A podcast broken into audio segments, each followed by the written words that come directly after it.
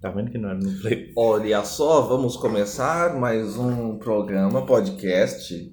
Eu tenho a honra de é, começar esse programa de, de maneira extremamente formal e natural ao mesmo tempo. Esse é o meu desafio, visto que resolvemos as nossas tensões dos últimos, dos últimos programas. Afinal, isso é um programa e eu estou entendendo isso. É um programa. Isso. Esse, Somos... é, esse é o episódio esse 5. É, um episódio... Ah, é? É, Você é porque tá eu contando? tô. Eu que Bom. posso, viado. É verdade. Essa pessoa que está na minha frente tem todo o trabalho de postar, de pensar na temática, de fazer o desenho. Esse cara é um multiartista, de verdade. E aí eu posso começar esse programa, né? Que agora eu estou entendendo que é um programa, então eu vou começar a me expressar de maneira condizente como tal. Visto que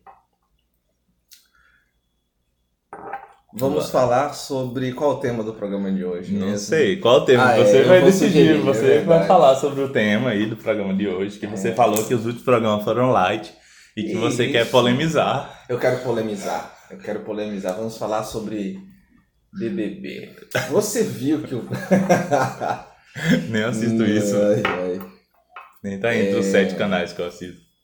Então, eu gostaria de comentar sobre mídias sociais. Tinha comentado com você. Uhum. E. É isso. Qual a sua percepção sobre mídia social na entrevista? É, então, é, hoje eu uso praticamente. O, WhatsApp não conta, né, como mídia social, né? Eu conto. Porque É. o WhatsApp você interage só com seus contatos ali, né? Não necessariamente você tem acesso a outras coisas. Se bem que é, É. a gente usa o WhatsApp desde quando. Acho que desde quando começou, né? Mais ou menos, que era o jeito mais fácil de trocar mensagem. E depois que teve aquela. Vendeu pro Facebook, né? Está parecendo prova de concurso. A gente sabe que o WhatsApp não é isso. O WhatsApp é pra gente ver fake news, pra gente ver É, tem umas coisas meio paia, né? Que do gente morta, acidente. grupo da Você- família. Você soube que fulaninha traiu fulano. Olha, fulaninha foi pro motel falou que ia pintar unha. Essas coisas úteis. Fazer pra as vida. E tá vendo você sabe? Tá- Olha, O, o WhatsApp é o pior do Facebook. eu não sei, eu não tenho Facebook. Eu, Tá eu acho o. nada. o... Acabamos perdendo um patrocínio agora. E que estão interligados, você tá ligado, né? WhatsApp e Facebook. É, eu tô ligado. É, Nós estamos falando bem do WhatsApp. O WhatsApp eu acho que melhorou muito, tá? De quando começou. Principalmente que é relacionado à, à chamada, né? E pra quem mora longe da família, isso faz totalmente faz uma diferença tremenda, porque, porra, é muito da hora você poder ter esse contato de fazer chamada de vídeo com seus familiares e tal. Isso faz com que diminua um pouco a saudade, né? Ou com seus. É, Você quer patrocínio do WhatsApp, né? cara? não, não, eu tô falando na, na minha perspectiva mesmo, que eu uso muito pra isso, né? Porque, tipo, minha família toda mora longe, minha família é enorme, então Certo. é uma forma de, de comunicação que a, quando eu vim pra cá não tinha tanto assim, né? Tipo, eu vim pra cá já tem o quê? Vai fazer 10 anos já quase que eu tô morando longe da minha família. Então você é velho. Né? e- vou falar nada com você. Mó tiozão, ele chama de velho, me respeita. Não é porque eu tenho problemas físicos de gente velha Que eu sou velho. eu sou velho. E pô. que eu estou há 10 anos já em uma outra rotina Porra, de casa. cara é muito tiozão isso, né, velho? Eu, no, no dia eu tava na sala de aula e eu falei assim, porra, velho, olha, há 10 anos atrás, quando eu falei, eu parei a frase, eu falei, o que foi, professor? Eu falei, eu não quero mais falar, não. Fiquei chateadíssimo, tá ligado? Porque eu falei, cara, caiu a ficha aqui, olha, há 10 anos atrás eu tinha tantos anos e eu já era mais velho que vocês. É. Boa, velho, fiquei muito chateado. Mas então, voltando. Não, voltando não, vamos falar o que a gente quiser, foda-se. Mas. Olha aí, velho, tá vendo? Só é começar com um negócio que vai ser sério, eu xingo mais. Tu percebeu isso? Não, Quando a gente percebi. falou das outras coisas, eu não tava xingando tanto, das indicações, negócio. Aí agora eu fico nesse.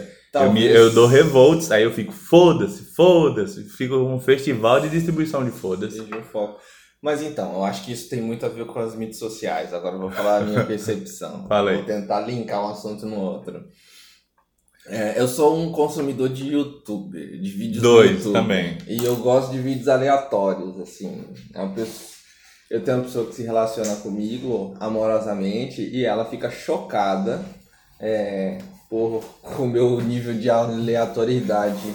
Eu acho que o YouTube é um, um, um lugar da aleatoriedade, assim. Então, é, enfim. Mas apesar Olha, da minha aleatoriedade... Vamos fazer hoje. Ah, E tem que ter nome, indica no YouTube. De canais Pode que a ser. gente indica no YouTube, vai ser da hora. Porque também o YouTube é a rede social que eu mais uso, né? é, tá É, é é a que eu mais uso, disparado, assim. E eu interajo bastante. Mas olha só, deixa Vai, eu comentar aqui. Comenta da sua aleatoriedade, que eu sou ótimo em É. te cortar. Não, mas não é só uma questão da aleatoriedade. Eu ia falar uma coisa que eu percebi tá extrapolando a minha aleatoriedade.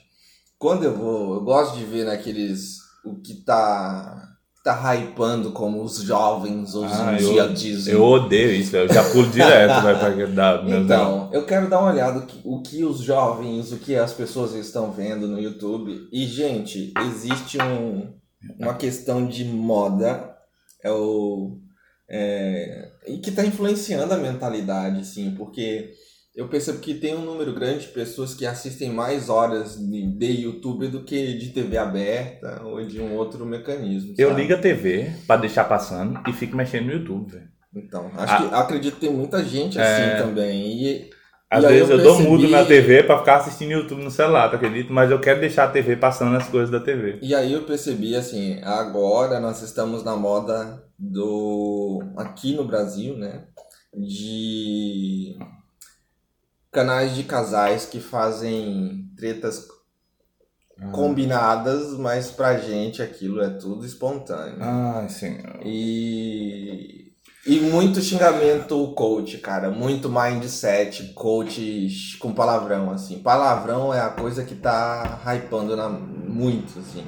Então, se você quer bombar, você tem que ter um discurso nem é passivo agressivo, é só agressivo mesmo, assim. É só você falar sobre alguma coisa de forma agressiva que você você bomba, assim. Então, se você for um especialista em química e tiver um, um canal no YouTube, fala qualquer coisa com os palavrões no meio que você vai ser um foda de um professor. Se você for um cara que é da polícia e vai falar sobre o dia a dia da polícia, põe os palavrões no meio que você é um policial foda. Se você, enfim, de qualquer área, sabe? Parece que o, o que tá chamando atenção agora é você mostrar que, que a sua convicção, é, a ênfase na sua convicção é pelo palavrão. É um, é um mar comum agora, assim. E E- agora tem explodido cada vez mais, eu tô percebendo também, a canais que falam sobre finanças. Sim. E, de novo, caem na mesma coisa. Os canais caem aqui nessa história de meter alguns palavrões no meio pra conseguir. E não é uma coisa natural. Você vê que foi ensaiado, entende? Eu vejo quando, sei lá, nós estamos conversando aqui e vez ou outra nós estamos falando sobre assuntos banais. E eu acredito que os indivíduos reais, eles são múltiplos, sabe? Nossa personalidade, ela não é uma só. Eu não sou uma pessoa só no meu trabalho, quando eu me relaciono amorosamente, quando eu tô com meus pais, quando eu tô com você. Não. Os meus brothers, meus amigos. Eu sou uma pessoa que depende do tipo do papo e da conversa, aí eu modulo o meu comportamento, o meu jeito de ser. Eu posso ser mais moleque, mais sério, enfim. E os palavrões também, né? Depende Uhum. com quem você tá, o tipo de conversa. Mas ali no YouTube eu percebo que existe uma programação. É proposital aquilo, não é natural, saca? O... É como se fosse para atrair mesmo. Isso que você falou faz muito sentido, cara, mas eu acho também que é por causa da. Eu lembro que no, no podcast passado, no episódio 4, você indicou o filme Idiocracia, né? Uhum, uhum. Idiocracia fala muito sobre o processo de emburrecimento. E eu acho, como a gente tá falando de, de redes sociais aqui, né? Eu acho que, não sei se as pessoas mais, vamos dizer assim, desprovidas de intelectualidade ficaram mais propícias a dar sua opinião em tudo, entendeu? Com a internet com, e com a explosão das redes sociais. Mas parece que as pessoas têm, apesar de ter mais ferramentas para comunicação, elas têm mais dificuldade de se comunicar, entendeu? Tem mais dificuldade de dizer o que pensa e tem mais dificuldade de fazer com que as pessoas entendam o que ela pensa através daquilo que ela está dizendo. Entendi. E aí, o que acontece? Como ela sente dificuldade em se expressar, ela muitas das vezes utiliza o palavrão como uma forma de simplificar o que ela está dizendo, mas nem sempre é proposital, às vezes é só falta de intelecto mesmo. A capacidade, é a capacidade de, de se comunicar. É, é, limitada. é limitada, e aí ela expressa. É, dá pra gente traçar até um paralelo relacionado a isso, tá ligado? Eu Você... já ouvi isso, eu só complementar. Tá, eu já ouvi uma entrevista do, da filha do Silvio Santos, Patrícia Bravanel, e em algum lugar ela dizia que a TV aberta brasileira ela tem que ter uma linguagem mais simplificada, porque ela, é, a TV aberta lida principalmente com públicos da classe C e D.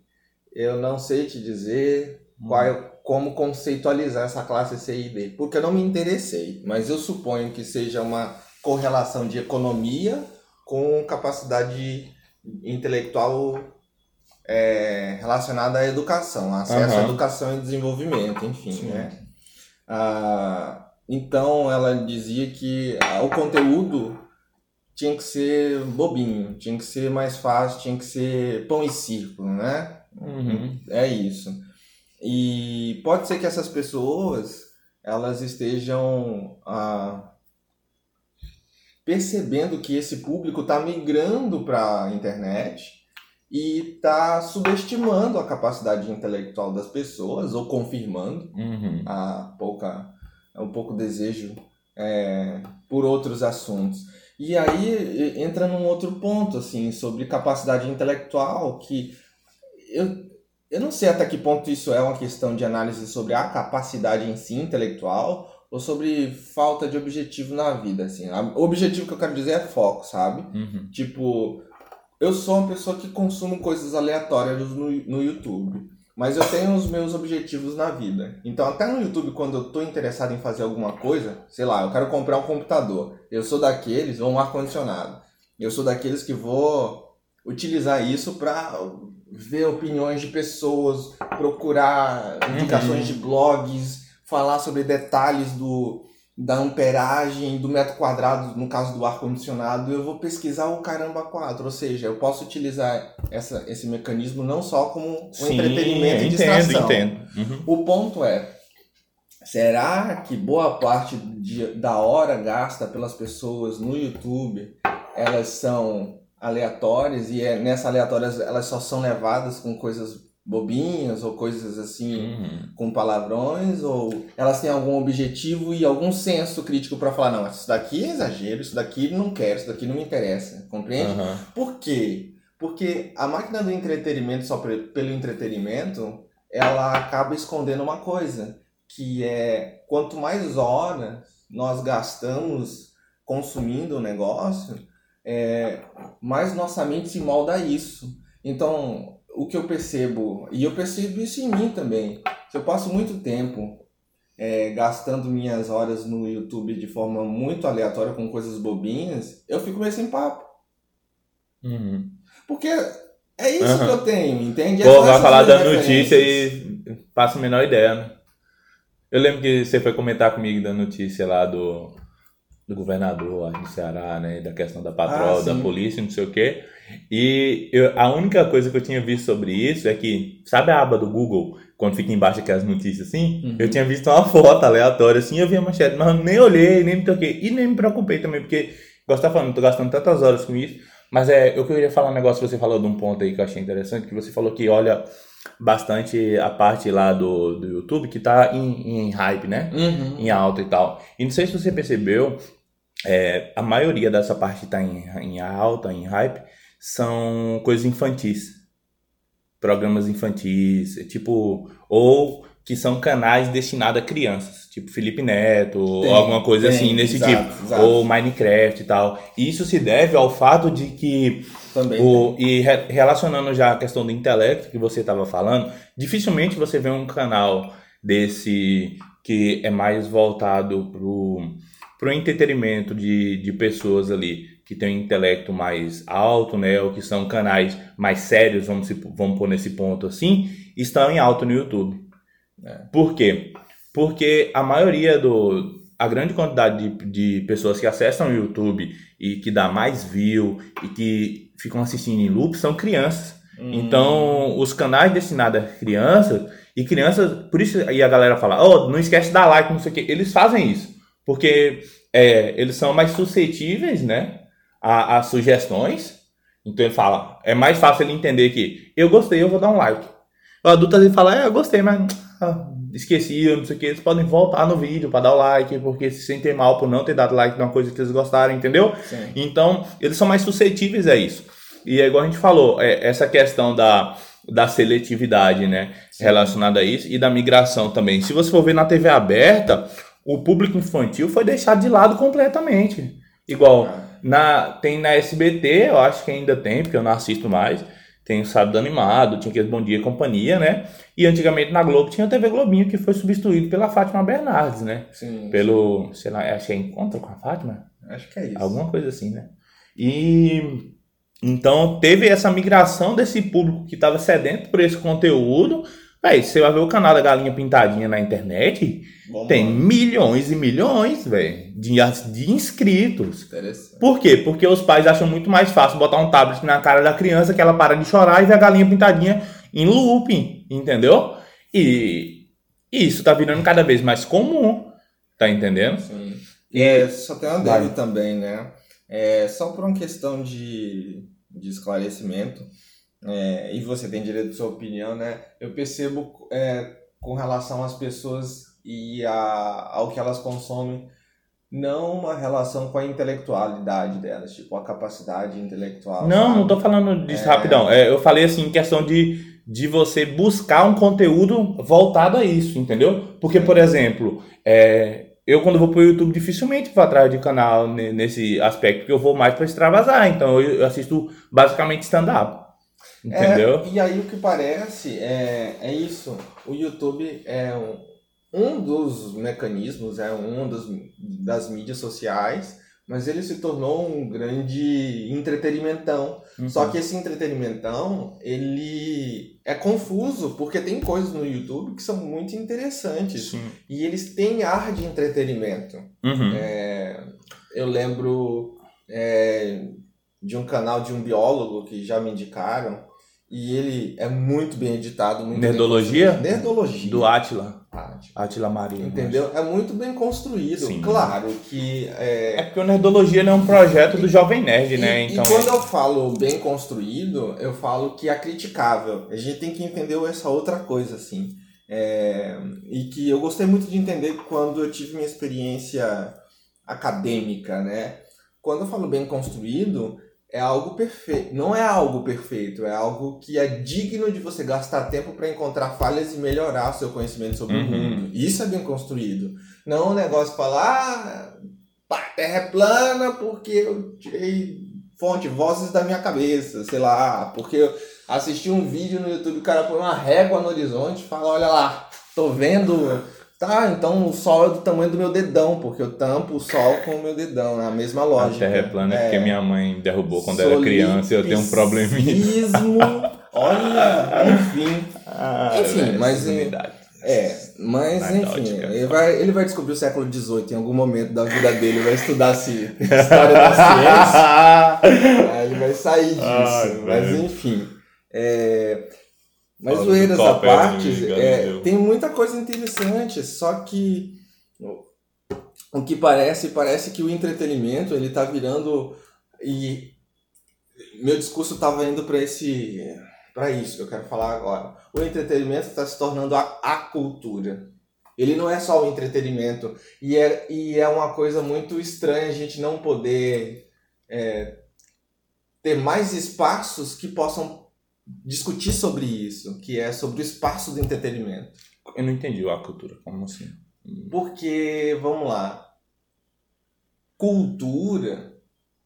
Ai, vai parecer bem academicista, mas eu não, vou me esforçar. A gente tá conversando aqui. Eu quero, eu quero que você me explique, não quero que você explique cultura, eles, Cultura, a, a, cultura, ela vem de uma palavra, de uma língua estrangeira que significa cultivar que é o hábito que você cultivar o que é você ter um hábito sempre uhum. fazer que nem você já deve ter escutado falar alguém no jornal, em algum lugar, assim, falando a cultura do soja, a cultura da Sim, agropecuária. Uhum. Isso é o que? É o cultivo, né? Uhum. Então a palavra cultura tem a ver com cultivar. Então a Certo. gente cultiva hábitos. E a cultura é isso, são hábitos que nós cultivamos. O... Voltando pro, pro que eu queria falar, era o meu receio é que o entretenimento seja o grande hábito, a grande cultura.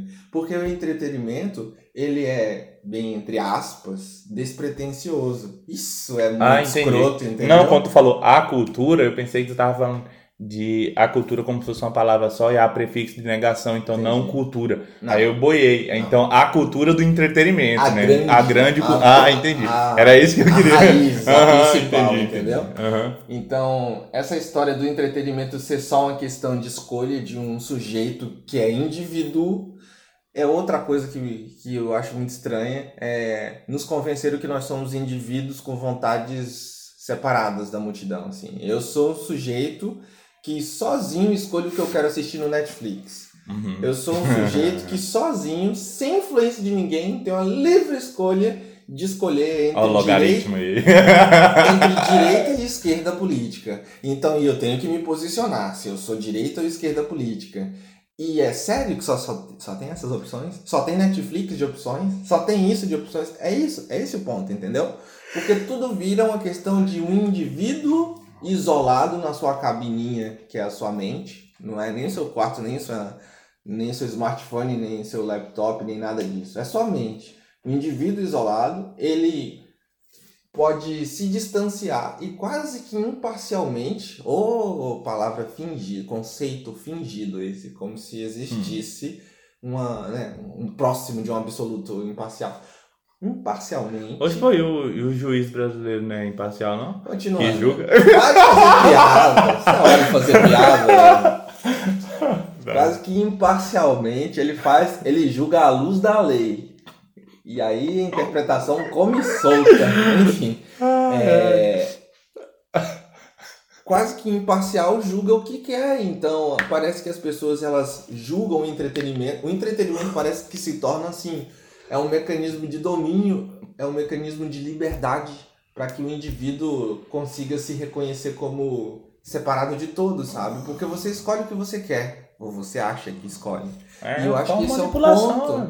É isso aí. Você- as pessoas acreditam que elas podem escolher. É você convencer as pessoas que existem escolhas, mas limitar a escolha delas, entende? Uhum. Dizer, olha, é por aqui só que você pode, mas olha um mundo de liberdade, você tem 50. Uhum. Só 50? Sério? E, só, e são essas 50? É esse o ponto. E parece que os mecanismos de, Mas isso que, desculpa já te interrompendo, mas complementando. vídeo tendem a isso no YouTube. É, não, não, eu acho que isso não é só questão do YouTube, não, né, cara? Porque, tipo assim, se você for ver é, essa questão do o logaritmo nas redes sociais é muito forte. E isso tem várias coisas já voltadas a isso na internet que estão falando assim, que é o fenômeno da bolha social. Que é aquela coisa que você começa a curtir muitas coisas de um determinado conteúdo.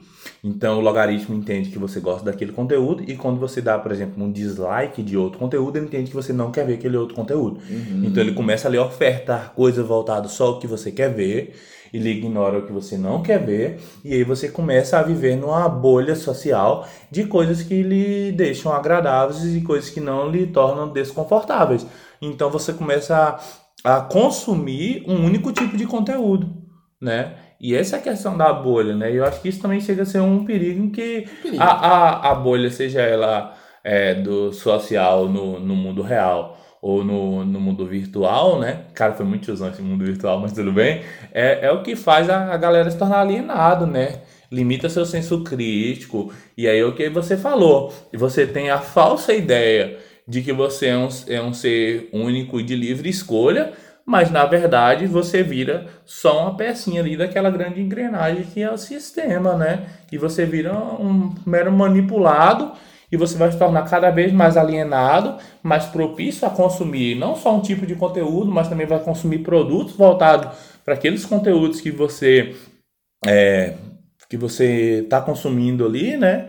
Então, por exemplo, aquele é, é, aqueles indivíduos ali vão passar a se tornar cada vez mais importantes para você, Porque você vai falar, pô, o rock, ele falando. É...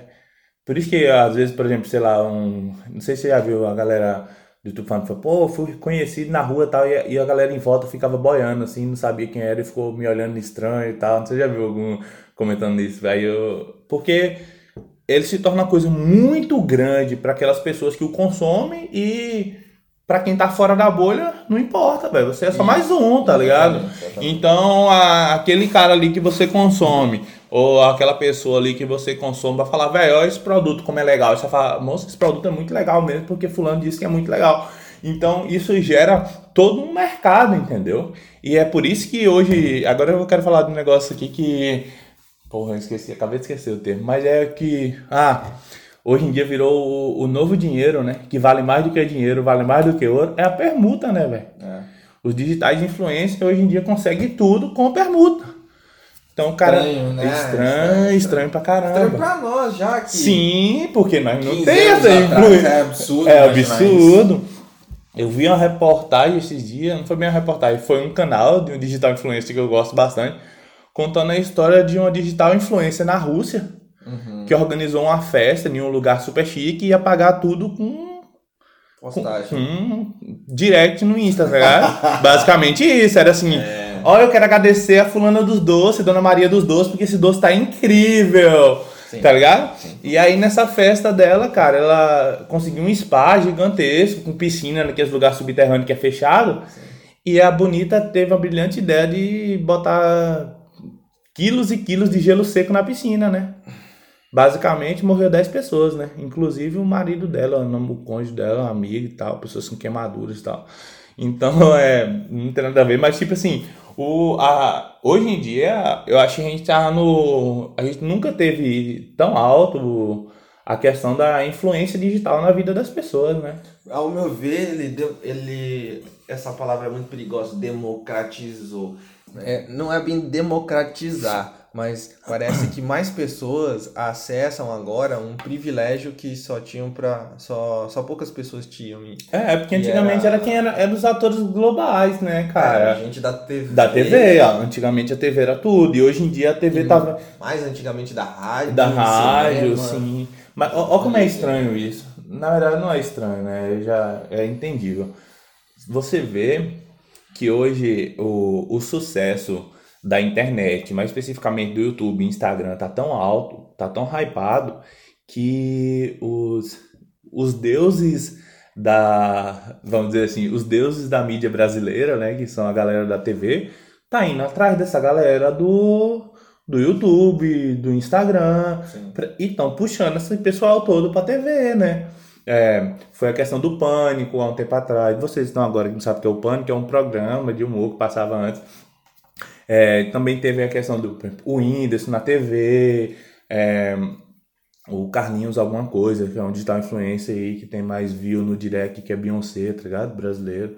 Sim. Então, tipo assim, é, eles estão trazendo isso porque estão vendo que estão perdendo público e estão querendo atrair esse grande, essa grande, esse grande público que é a, o YouTube e o Instagram, que são públicos que tem como você ver os números, isso que, que é importante, né? Você vê lá quantas visualizações está tendo, e você e a questão do que a gente estava falando no começo, do a gente não usou essa palavra, mas a gente estava falando sobre isso, que era dos nichos digitais.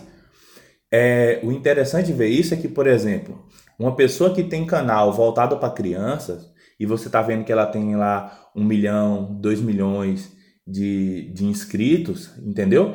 Então você está vendo ali que você tem 2 milhões de possíveis consumidores de um produto. Então eles vão usar isso a favor deles para como símbolo de marketing, entendeu? Então é tá sendo, eu acho que hoje está sendo mais fácil você selecionar o seu público através de, dessas influências digitais do que é, por exemplo, para você colocar um um, um ator ou uma atriz para fazer uma propaganda de TV, certo? Por exemplo, um cara fazer propaganda de cerveja, mas você não sabe se o público consumidor de cerveja olha esse ator, essa atriz como um bom símbolo de influência para consumir aquele produto. Você está entendendo o que eu estou querendo dizer? É, o, os digitais influencer do YouTube ou do Instagram, de qualquer uma dessas redes sociais que façam sucesso, eles são mais nichados E isso para quem é empresário é mais interessante. Uhum. Entendeu? Por isso que está cada vez mais comum o, o patrocínio desses digitais de influência e eles estão ganhando cada vez mais espaço, entendeu? Eu acho que é por causa dessa questão dos nichos mesmo. Que você consome, você consegue ver questões de consumidor, entendeu? E isso é para quem é da parte da empresarial e que tem a empresa voltada para alguma coisa também nichada, é muito mais importante, entendeu?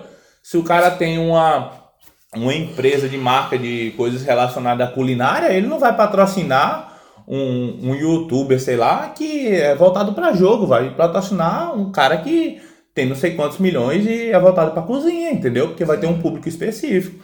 Então eu acho que isso é uma questão bem interessante, né, de, de, de se analisar. E aí, mais do que uma nostalgia, é, eu gosto, eu quero só chamar a atenção para uma virada que teve no YouTube, que é isso é entender o YouTube como um grande instrumento de marketing, né? E, uhum. pega, e a se aproveitar desses nichos, desses canais nichos, que, como você falou, eles têm acesso direto e rápido, porque você vê a resposta rápida, você vê a interação rápida pelas curtidas e comentários também, uhum. é, de que eles estão ali assistindo e consumindo e dizendo o que acham daquilo, né? Enfim, mas ao mesmo tempo, porque aí eu vou voltar no que eu estava falando sobre a questão do entretenimento como cultura ser um perigo, porque tudo se torna uma questão de comércio. Então o comércio se torna é, a cultura. É esse o ponto, entende? Sim. E tá, e daí? Qual o problema disso? Olha, é, eu vou pegar emprestado aqui uma fala de um, um autor muito, que eu gosto muito e de uma obra específica que ele fala. Ele tem alguns aforismos. É, é o Oscar Wilde. Ele, no retrato de Dorian Gray, tem alguns aforismos dele, a obra dele, e, e uma delas que me chama bastante atenção é a arte ela não tem que ter finalidade. A arte é pura e simples expressão do artista. E a gente perde espaço com esses algoritmos. Porque Sim.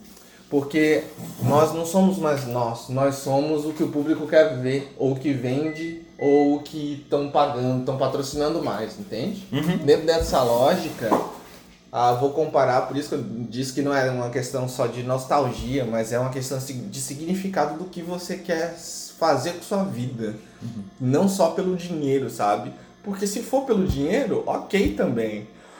O que me incomoda é que parece que o, o caminho pelo dinheiro ele está tomando todos os caminhos. Não tem outros modelos que você possa pensar sobre expressão artística, de expressão interessante, que não vá pelo dinheiro cada vez mais, sabe? Uhum. Patrocinado. É, então, você vê o YouTube há, há anos atrás, antes do, do boom, Felipe Neto, Porta dos Fundos, essa galera assim, sabe? Uhum que puxou bastante, que hypou bastante o, o YouTube aqui no Brasil, é, você tinha coisas mais toscas, mas ao mesmo tempo muito originais, muito. Isso sabe, que eu ia falar, cara. Eu tô é, você muito falar. criticáveis ao mesmo tempo, mas muito elas mesmo. Por Sim. isso criticáveis. Por, porque criticáveis não Cara, negativo, o quadro- mas criticáveis do, do tipo. O "Que quadro, estranha." o quadro não faz sentido do Felipe Neto. Era maravilhoso, cara, de você ver ele É. discutindo as coisas e tal. Mas era interessante porque era diferente, né? Ele, o PC, o Cauê, eles sempre tiveram uma hype, assim. O Cauê e o PC Siqueira eu acho que ainda são bem originais, assim, né? Sim. Voltado, eles sempre beberam na mesma fonte, fazem as coisas bem interessantes, assim. Mas, o, por exemplo, já falando nisso que você está falando aí, da descaracterização, né? Do, por exemplo, não só dos canais, mas da, dos influencers em prol do dinheiro, né? O, o Felipe Neto foi um desses, né? Que ele migrou tanto que hoje só faz é, programa infantil ou voltado para o público infantil por causa justamente disso, né? De que você vê lá que os números são bem maiores. né? na época que ele estava naquela hype de mudar a cor do cabelo, cada cor do cabelo daquela que ele mudava era um milhão de inscritos a mais. Que ele falava, ó, se bater tantos milhões de inscritos, meu cabelo vai ser vermelho. Aí os guri, brup, um milhão de inscritos. Agora vai ser verde, brup, um mi- foi 14 milhões de inscritos.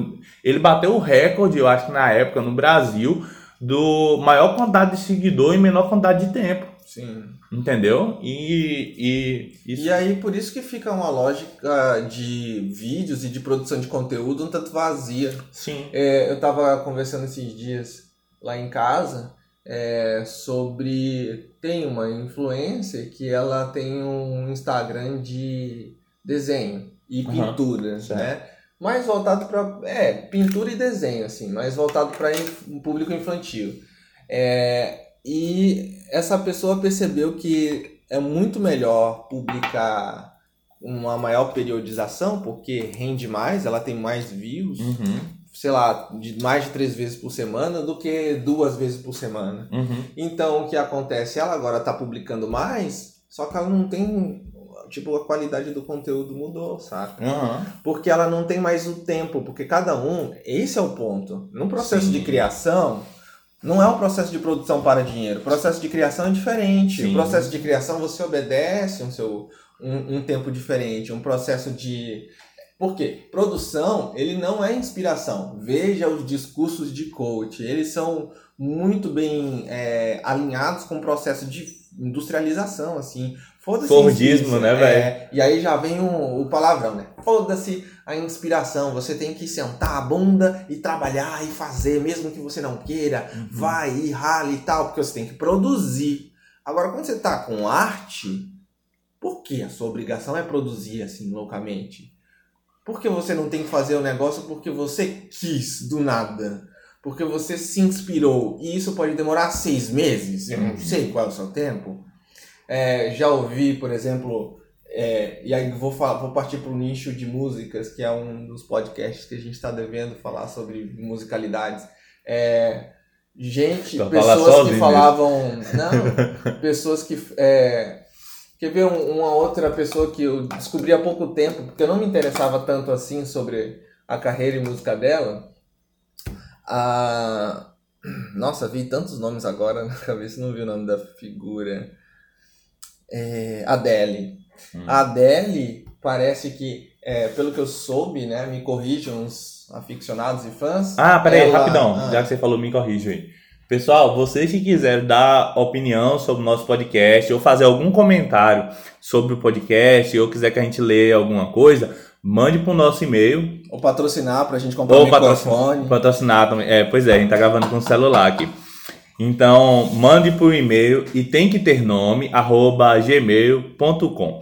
E a gente vai ler, se tiver algum e-mail, em todo começo de podcast, a gente vai ler os e-mails aqui, fazer a leitura dos e-mails e vamos comentar sobre. Então, se alguém quiser fazer alguma correção ou falar alguma coisa, a gente vai ler os e-mails aqui. Tá ok? Fica aí a, a ressalva. Era eu falar isso no segundo podcast, cara, que eu esqueci. E a gente já tá gravando o quinto. Parte 2 do A quinto. parte 2 do quinto. Que... Ah, bora lá então. Mas beleza, vai, mãe.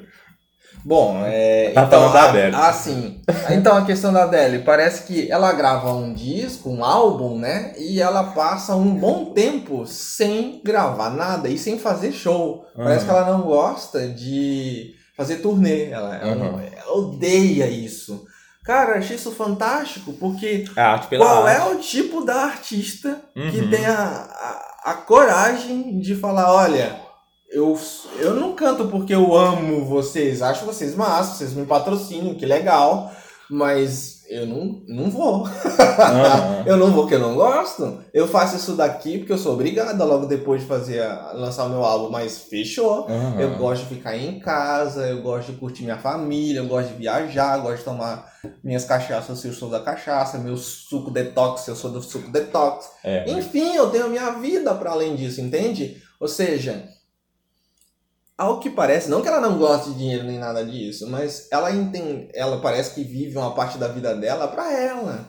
É como se deixasse a arte borbulhar na vida dela espontaneamente, sem câmeras, sem turnê, sem nenhum dinheiro envolvido, sem ficar publicando no Insta, olha, agora estou eu e o John, vem John, meu queridinho, vamos jogar aqui. Não, deixa a vida dela acontecer. Então, se ela emagrece, se ela engorda, se ela se separa, é problema dela, saca? É a, é a vida dela.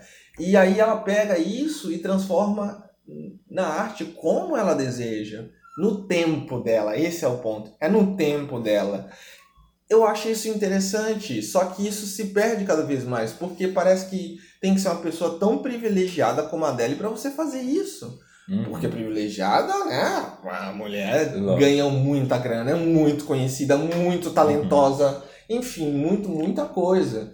Mas tu não precisa ser tudo isso para você construir. Tinha gente que fazia isso e possivelmente ainda faça no próprio YouTube. Sim. Lance um canal bem aleatório e bem bobão e começa a, Cara, tem... a chamar a atenção. Só que aí vai, vai chegar um ponto, sabe? Como você estava falando sobre o Felipe Neto, que aí você vai ter que fazer a escolha. Sim. Que é. Vai chegar um ponto que você vai ter muito acesso, que você vai ter muita visualização. Pode chegar, não é que vai chegar, pode uhum. chegar.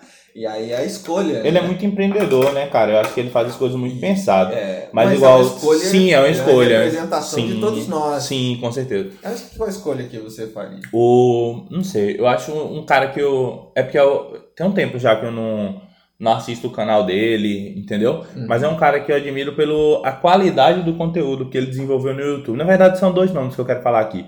Um é o Felipe Castanhari, que ele tem um canal Nostalgia, né? Não sei se já acompanhou, se você já conhece. Vi. Ele fazia vídeos, cara, de tipo assim, uma hora, uma hora e pouco, entendeu? Uhum. E para produzir esse vídeo de uma hora, uma hora e pouco, ele demorava em torno de 30 dias. Porque ele tinha toda uma equipe, ele contratou historiador, contratou professor de história para elaborar os vídeos e tal. Só que o YouTube não incentiva, entendeu? É, esse tipo de produção. Ele incentiva produção semanal, de você lançar cinco vídeos por semana. E aí você vai fazer igual você falou. Você não vai ter como fazer um, um conteúdo desse de uma hora, contratando historiador, não sei o que, para você lançar cinco vídeos na semana. Então, eu vi uma reportagem que ele estava falando que falou, cara, eu faço isso porque foi o que caracterizou o meu canal e porque eu gosto de fazer esses conteúdos, né? Tipo documentário mesmo. Sim. E, e ele falou que ele gastava uma grana, por exemplo, teve um, um vídeo, ah, eu não lembro de qual foi, assim, mas eu, eu lembro que ele falou que tem um vídeo que ele demorou mais de um, foi mais de uma hora e meia de vídeo, sabe? No estilo documentário e tal. Ele teve que contratar um monte de gente para fazer e tal. E aí ele publicou o vídeo e o YouTube desmonetizou o vídeo, porque ele falava, se eu não me engano, era de Segunda Guerra, alguma coisa assim. O YouTube falou que era conteúdo violento, não sei o que, e desmonetizou o vídeo do cara, tá ligado? Então ele falou que nem compensava mais ele fazer esse tipo de vídeo, mas ele fazia porque é o que ele gostava e o que ele acreditava fazer, tá ligado? Outro cara que eu curto bastante no YouTube, que ele é um cara que, pra mim, ele foge de todos os padrões, tá ligado? Que o YouTube propõe. Primeiro que ele os vídeos dele são em torno de 25 minutos, que ele chama de um pirula de, de, de duração, que é o pirula. Para mim, ele é um do. Tem o Atila, né? Que ele trabalha muito com a questão de divulgação científica. E o Pirula é um desses, tá ligado? Que ele trabalha com divulgação científica, os vídeos dele são referenciados. Ele é doutor em paleontologia, de mais especificamente em fósseis de crocodilos. Ele viajou o mundo, cara, por causa de fóssil de crocodilo. Sim. E ele é um cara que eu gosto bastante, entendeu? E, tipo assim, é totalmente fora do padrão os vídeos dele, tá? Não tem cenário bonitinho, não tem essas coisas, vinhetas, isso que é ele falando com a câmera, igual a gente tá fazendo aqui o nosso podcast, conversando com eu e você sentado na mesa tomando café, conversando com o celular, tá ligado? Sim. Da forma mais simples possível. Ele não tem a pretensão de ser um galã no YouTube, o bicho tem quase uma monocelha ali, que ele falou que só rápido no meio assim, malemar. Então ele tem preocupação com o conteúdo dele com a veracidade desse conteúdo, né? Embasado em conhecimento científico, tudo em artigo publicado. E ele tem ainda a intenção de fazer o combate da falsa ciência, né? Que é o que a gente está tendo hoje um. Nossa, quase uma. Não quero nem falar sobre isso.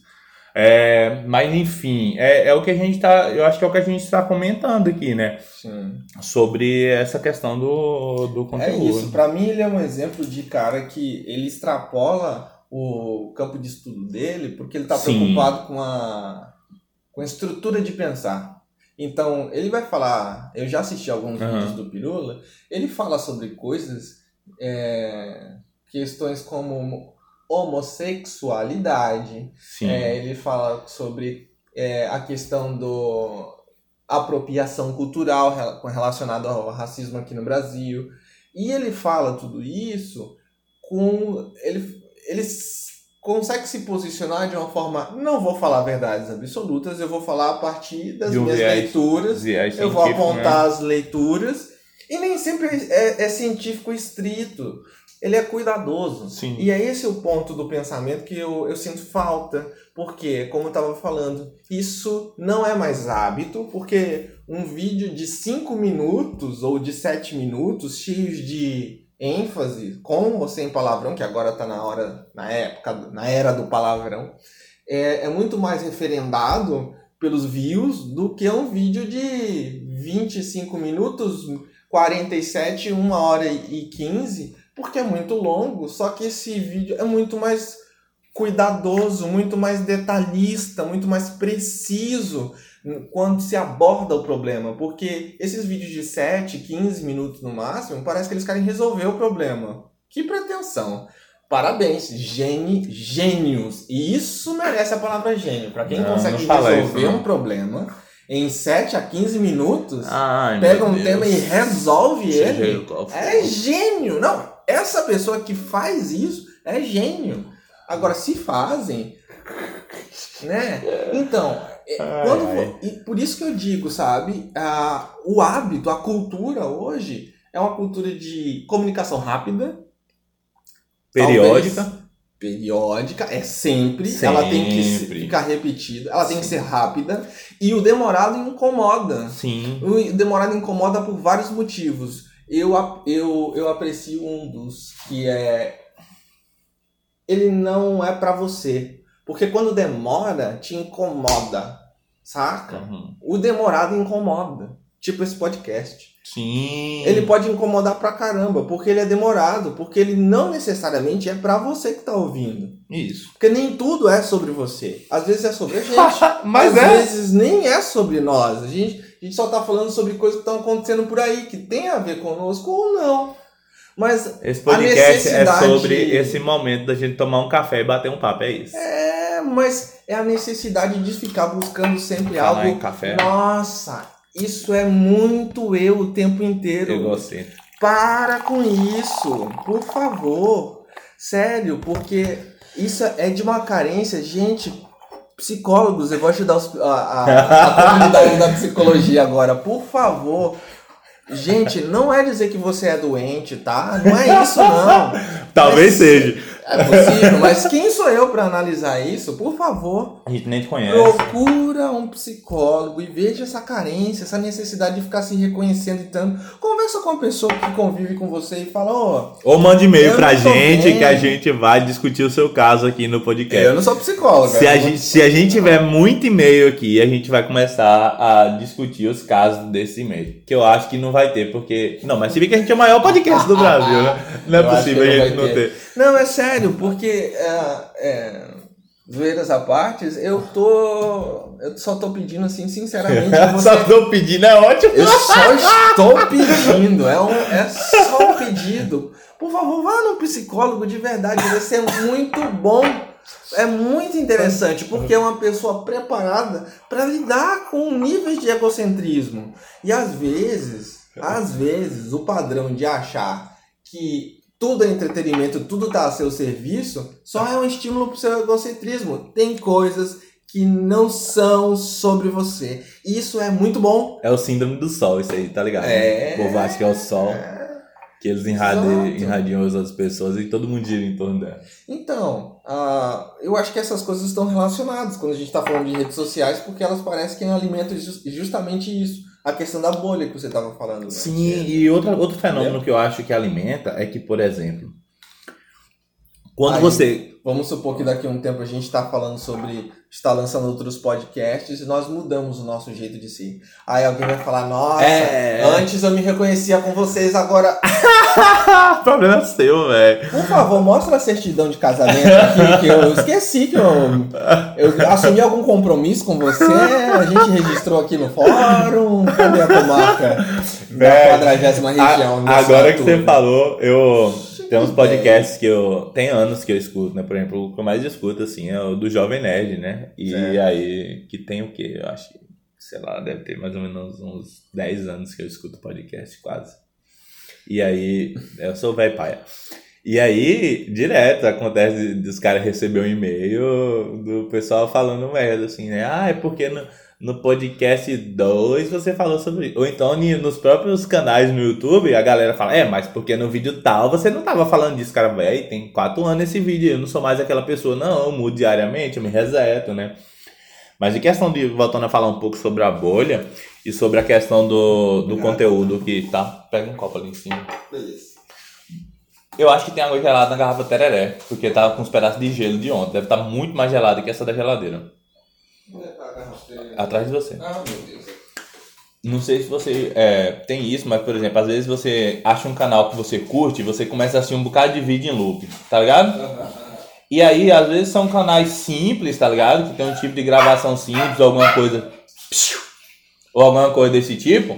E você começa a se identificar tanto com aquelas pessoas, com o conteúdo que ela produz, que você se sente quase amigo daquelas pessoas, tá ligado? E elas não fazem a menor ideia que, que você existe, entendeu?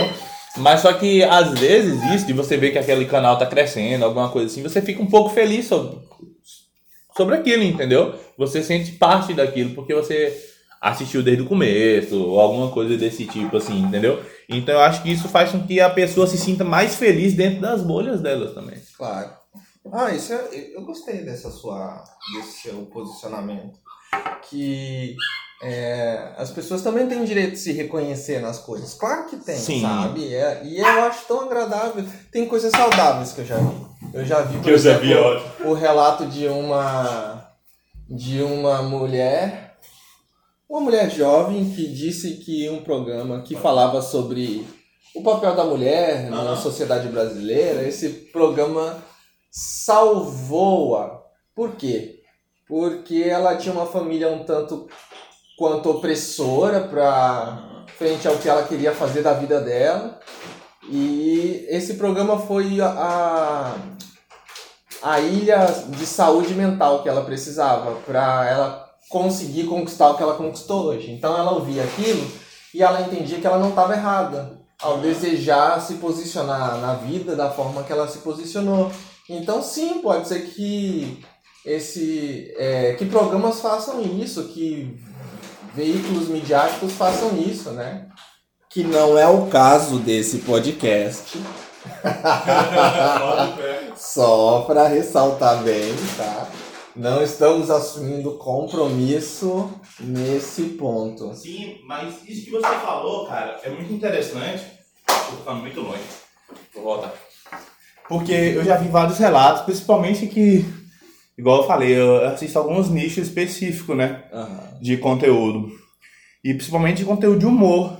Sim. Tem muita galera que fala, ah, você, vocês estão aliviando a minha depressão, ou algo desse tipo.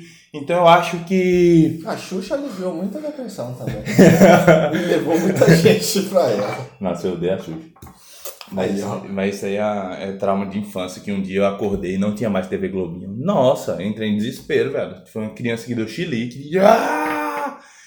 Eu quase queria quebrar uma televisão. Aquela Xuxa. Não vou falar mais. Tá. É. Eu odeio a Xuxa. Peraí, deixa eu respirar fundo agora. E você. Tá com uma foto muito sensível. Sacanagem. Não, mas tipo assim. Essa questão de. Eu acho. Da, do humor que você é, tá Não, não era isso. É, era isso, mas só que eu queria falar. Eu não quero usar o termo democratização, mas tipo assim.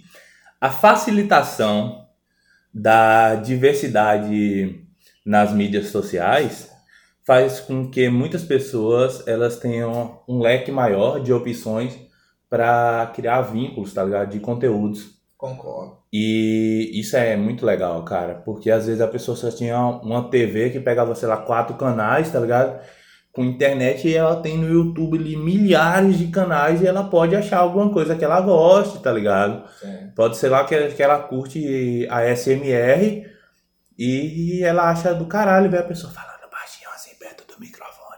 e ela nunca tinha visto isso na vida, e ela se encantou e se apaixonou por isso, entendeu? Claro, claro.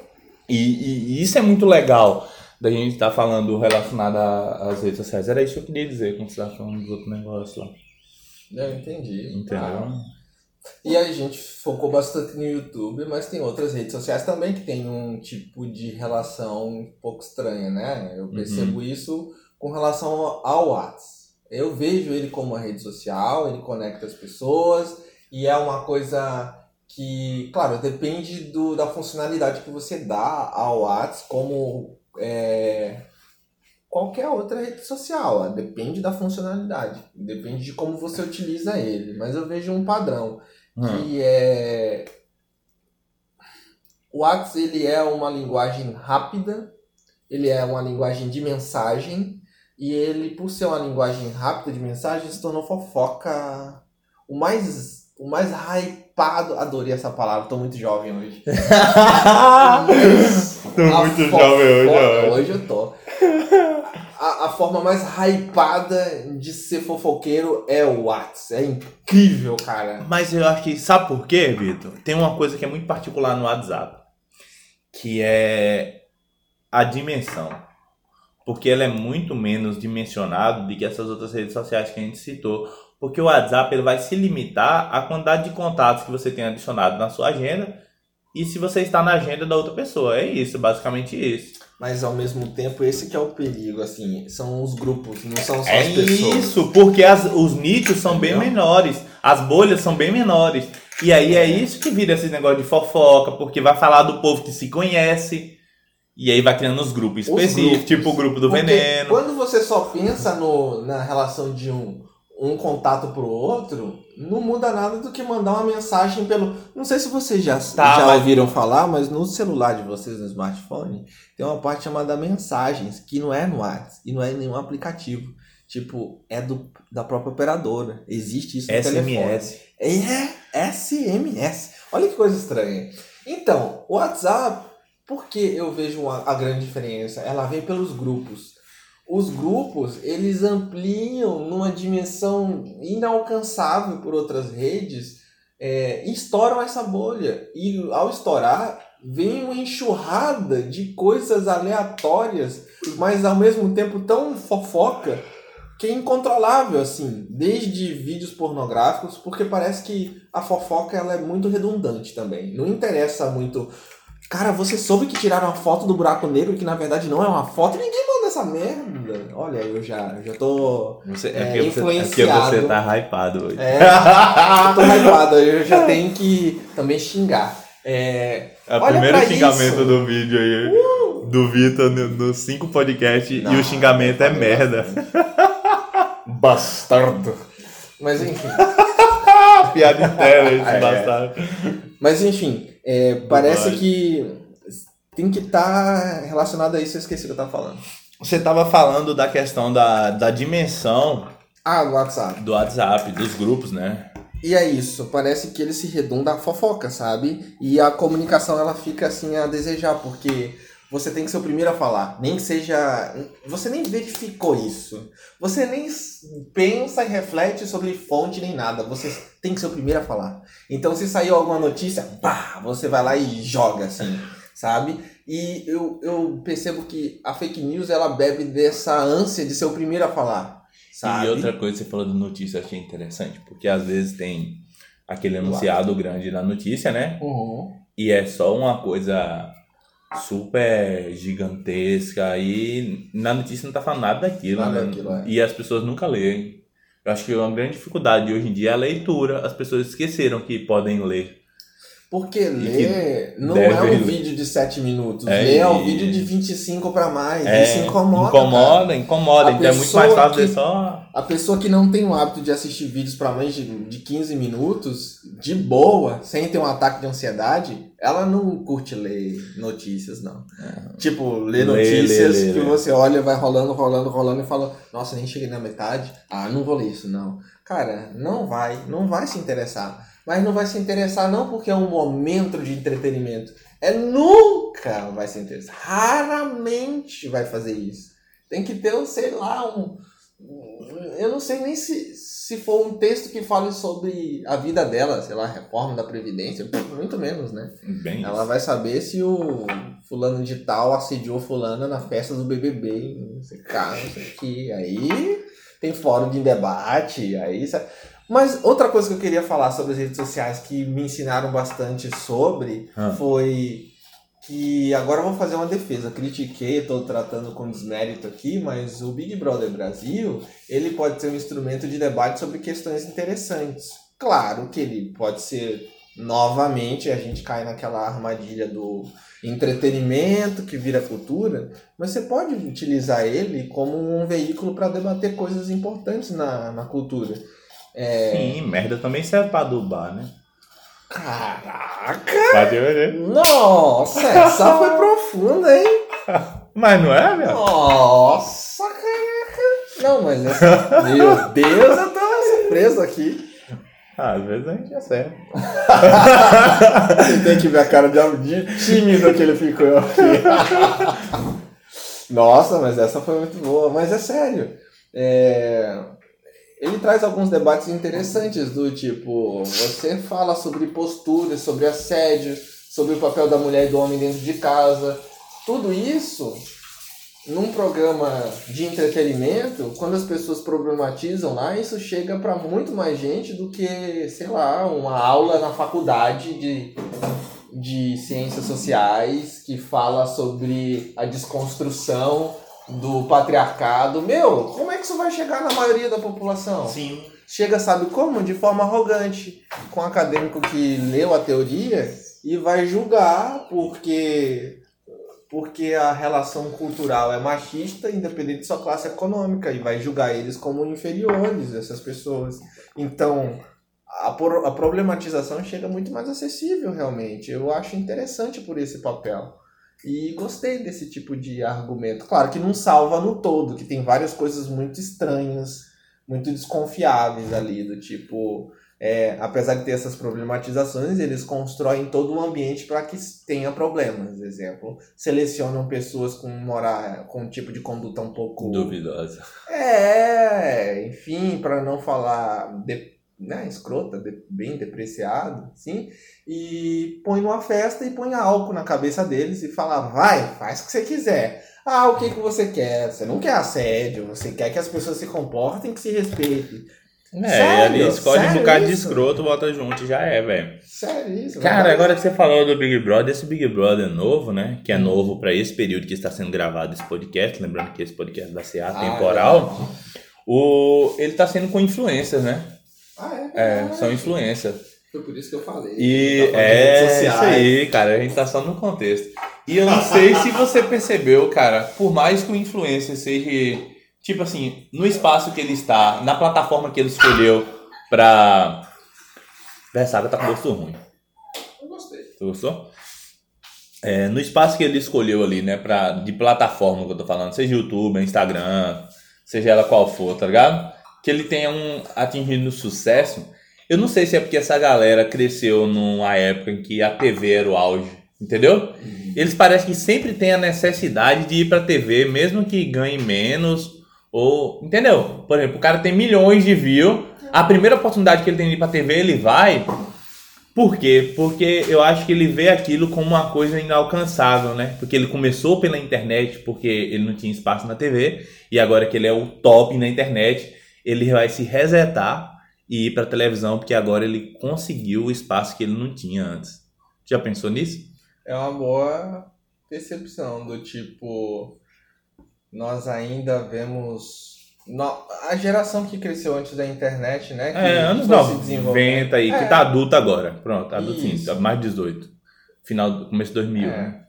É, ainda percebe a TV como um, uma, coisa, uma, medalha. É, uma coisa mais inalcançável. Um troféu. Quando você é, chega lá, no, você fala, pedestal. Pô, eu cheguei na TV, TV é ainda, né? Eu acho que Pode talvez ser. seja por isso que eles se sujeitam a Porque... coisas mais banais, assim, que eles não estariam fazendo, sei lá. No, no pode canal, ser também aquela história que pode esconder isso, de ah, eu quero ser um profissional. É, multiplataforma. É, que diversifica, mas isso pode esconder. Sabe o que é que eu acho que é, na real? Ah. Porque assim, essas coisas mais novas, a gente que está aqui, a gente entende que é uma profissão. Você hoje ser youtuber, uhum. ser influencer digital no Instagram, porque vocês conseguem monetizar, ganhar dinheiro. Mas os pais da gente, ou os pais desses digitais influencers, muitos não entendem, velho. Falar, ele faz videozinho pra internet. E aí, quando vê na televisão, fala: Meu Deus, meu filho é um artista.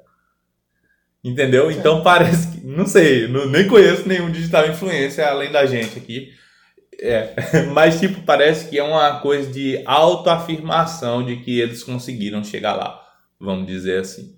Entendeu? Então, agora eu estou na TV. A TV ainda tem esse. É, ainda tem esse, esse alvará assim de toma. Você conseguiu. Agora você é um artista. Ah, Entendeu? ah. É, Ainda continuamos dependentes dela. sim, ainda continuamos dependentes. Apesar de correlacionar e de você conseguir sucesso, dinheiro e fama sem ter que ir para a TV, Sim. ainda parece que a TV é o objetivo final. Eu já vi isso em diversas plataformas de diferentes tipos de influenciadores digitais.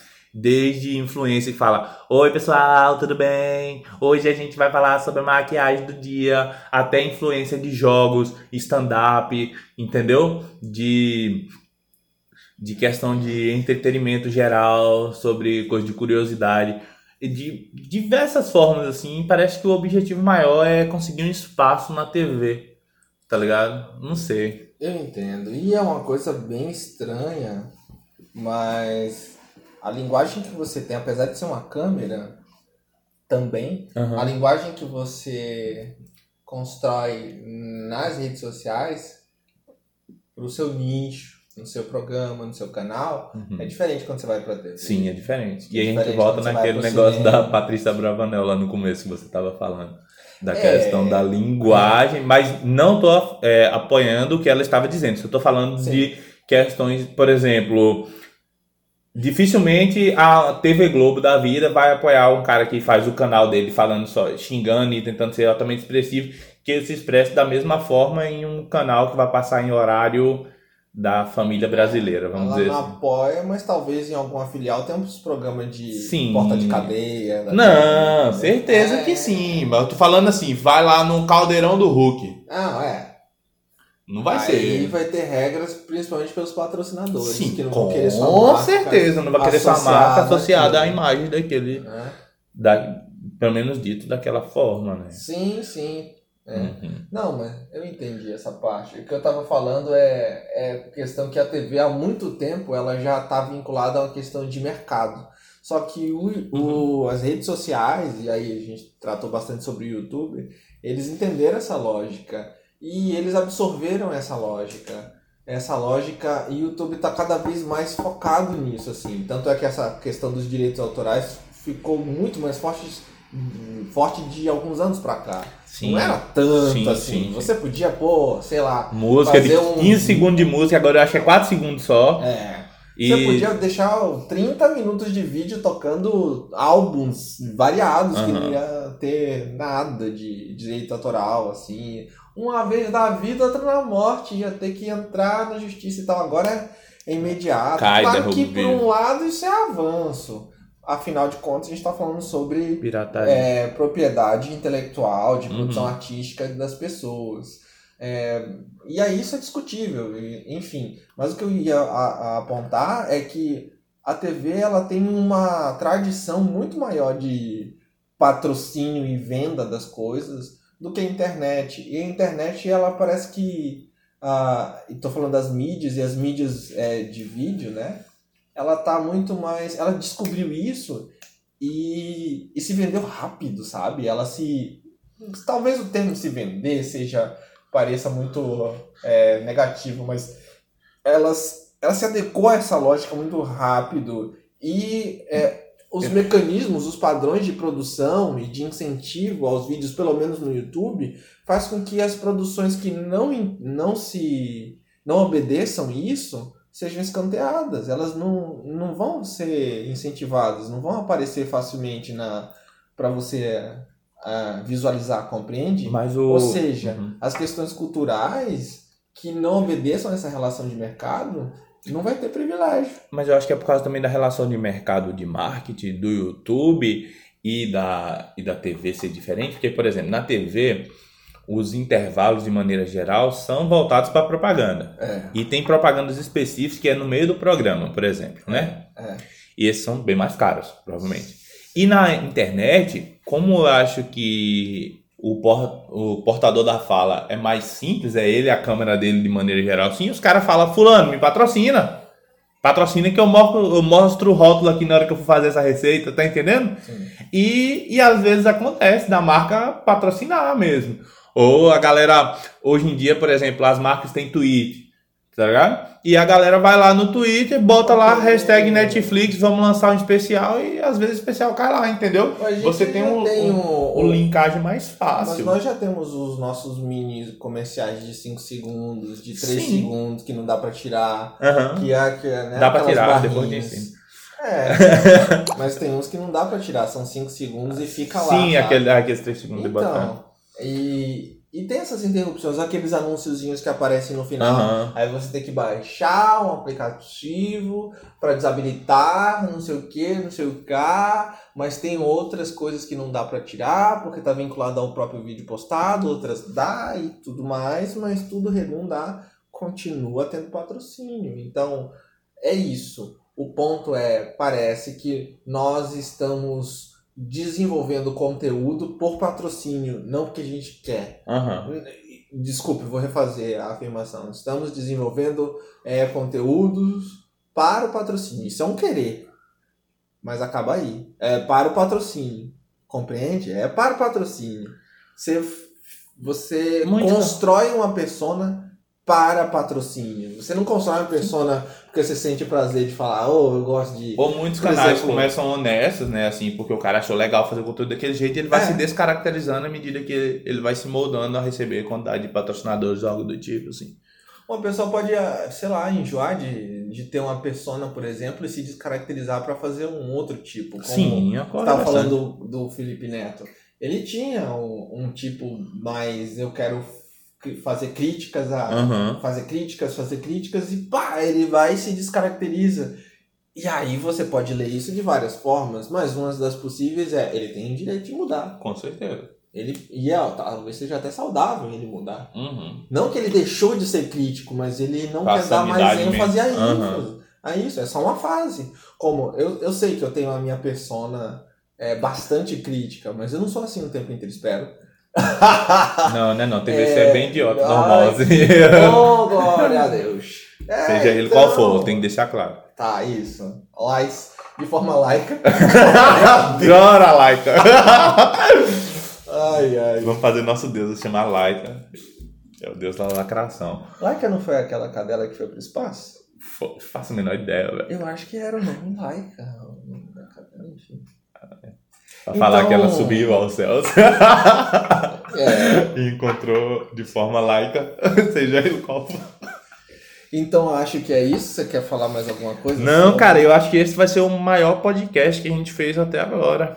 E eu quero só falar aí que quem conseguiu chegar até aqui, você está de parabéns. Ou não, você talvez só esteja desocupado e triste aí, querendo um abraço. Porque você tem tanto tempo livre assim. É, mas escute isso lavando prato, limpando a casa, que é maravilhoso. E se você quer dizer alguma coisa, ou mandar alguma coisa pra gente, é, e tem que ter nome, e tem que ter nome sem interrogação no final, eu acho, arroba gmail.com. É isso aí. Eu acho que tem interrogação no final. Final uma pergunta. Mas não. Eu acho que não aceita não quando você vai criar um e-mail, botar símbolo assim. Ah, no e-mail. É o e-mail. Gustavo. Foi mal, foi mal. A próxima vez você põe assim, e tem que ter nome e interrogação. É. Digitado, entendeu? Se você quiser falar sobre algum episódio específico, na hora lá do assunto, você especifica qual é o episódio que você quer falar e sobre o que você quer falar, tá? E Isso- aguardem os próximos episódios, porque terá um podcast que vamos falar sobre música. E se você escutar esse podcast. Ah, não vai ter não. Calma. E se você escutar esse podcast sobre música, escutando um álbum específico do Pink Floyd, você vai entender tudo! Maravilhoso. Falou, até a próxima e tchau.